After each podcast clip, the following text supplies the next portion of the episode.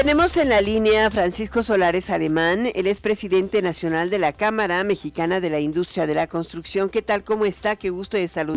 gusto mío. Em, el sector de construcción ha avanzado, pero al mismo tiempo está más lento. Eh, pareciera que el sector residencial no camina, eh, em, pero hay, hay también algunos desafíos importantes, inclusive por región, como la reconstrucción de Acapulco. ¿Por qué no nos em, platica acerca de la perspectiva que tiene la Cámara sobre la industria de la construcción? Pues mira, en el puerto de Acapulco se está ya llevando a cabo la reconstrucción la reconstrucción que, bueno, ha iniciado desde luego con los hoteles más importantes, eh, porque pues el puerto prácticamente la actividad económica principal es, el eh, turismo. Y bueno, el presidente de la República eh, ofreció que el tianguis turístico que está planteado o planeado para hacerse ahí se va a llevar a cabo este año, quizá en los meses de, en el mes de abril y, bueno, pues está enfocándose a, poder reactivar esta actividad lo más pronto posible.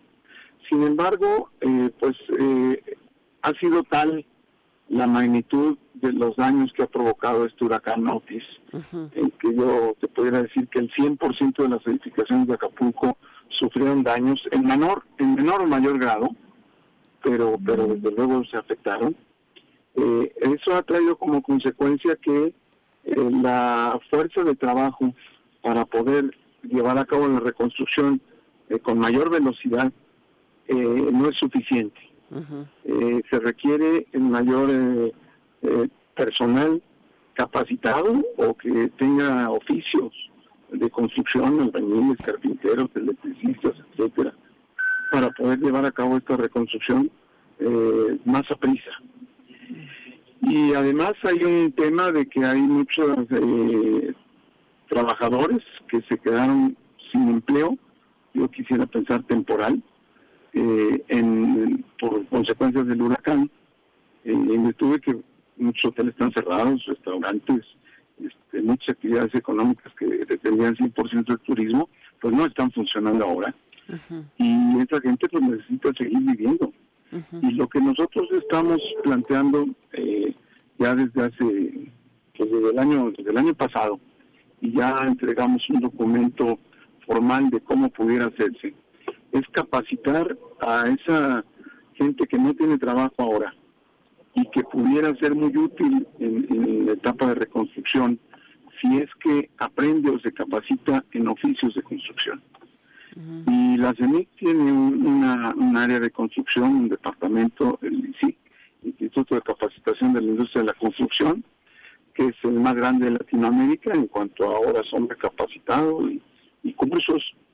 Y lo que nosotros estamos planteando es que la Cámara daría gratis los cursos a aquel eh, toda aquella persona, puede ser hombres y mujeres, hay ahora mujeres trabajando también en oficios de construcción, y en lo personal me da mucho gusto, y capacitarlos para que puedan incorporarse a la reconstrucción en tanto en el trabajo anterior. Hay un tema ahí que es eh, relevante. La verdad es que eh, tiene usted razón. Eh, falta personal inclusive para la autoconstrucción.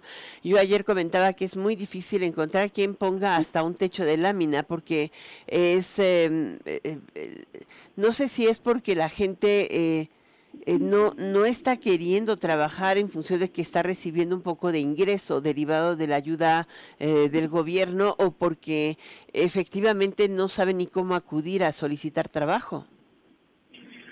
Pues yo creo que son los dos factores. Eh, en, el caso de Acapulco creo que es predominantemente porque es tal la necesidad que no alcanzan las, las gentes que tengan esos oficios. Y, no cualquiera puede levantar un muro de tabique o, tan solo colocar una lámina, como, como bien dices.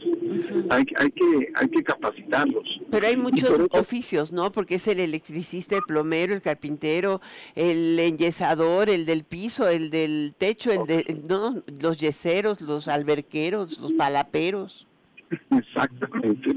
Sí, ahora es, es, es, nos ha rebasado a todos este, este huracán, nadie pensamos que hubiera haber sido de tal magnitud. ¿Y qué tal la respuesta del gobierno del estado? Porque, ok, ustedes capacitan, pero eh, ¿hay alguna propuesta o alguna posibilidad de que también eh, participen eh, las autoridades federales con una especie de beca?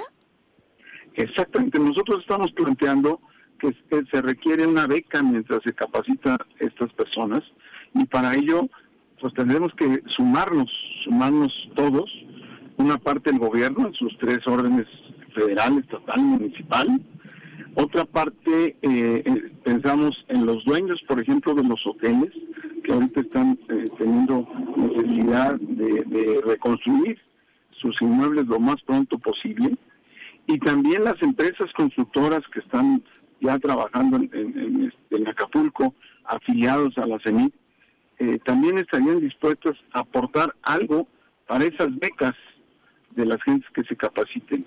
Y aún más, una vez que les demos su certificado de capacitación CENIC, es decir, que nosotros digamos, el señor ya sabe este, hacer trabajos de albañilería, eh, pues prácticamente tendría trabajo ya seguro en nuestras mismas empresas constructoras.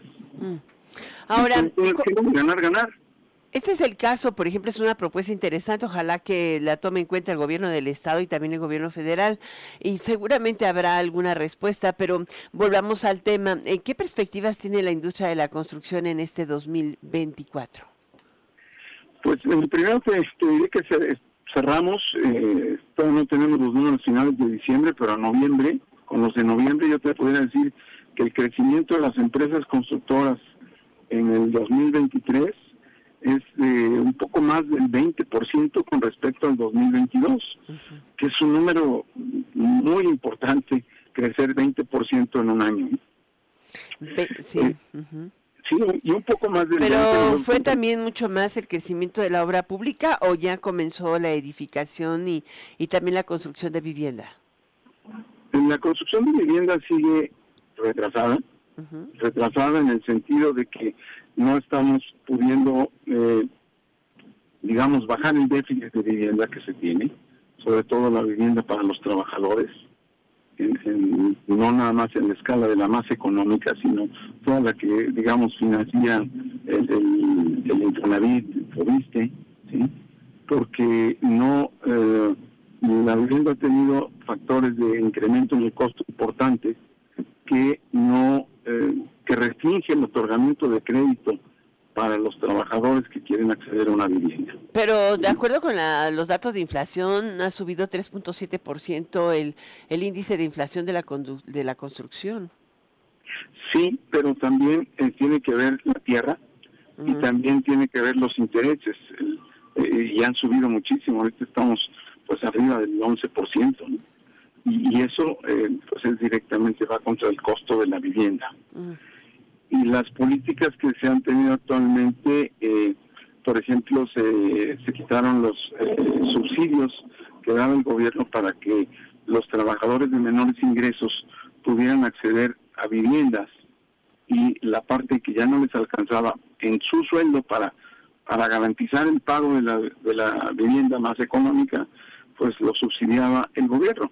Eso desapareció y, bueno, se, eso trajo como consecuencia que hay un, un diferencial entre lo que cuestan las viviendas y el monto al cual pueden acceder como crédito los trabajadores.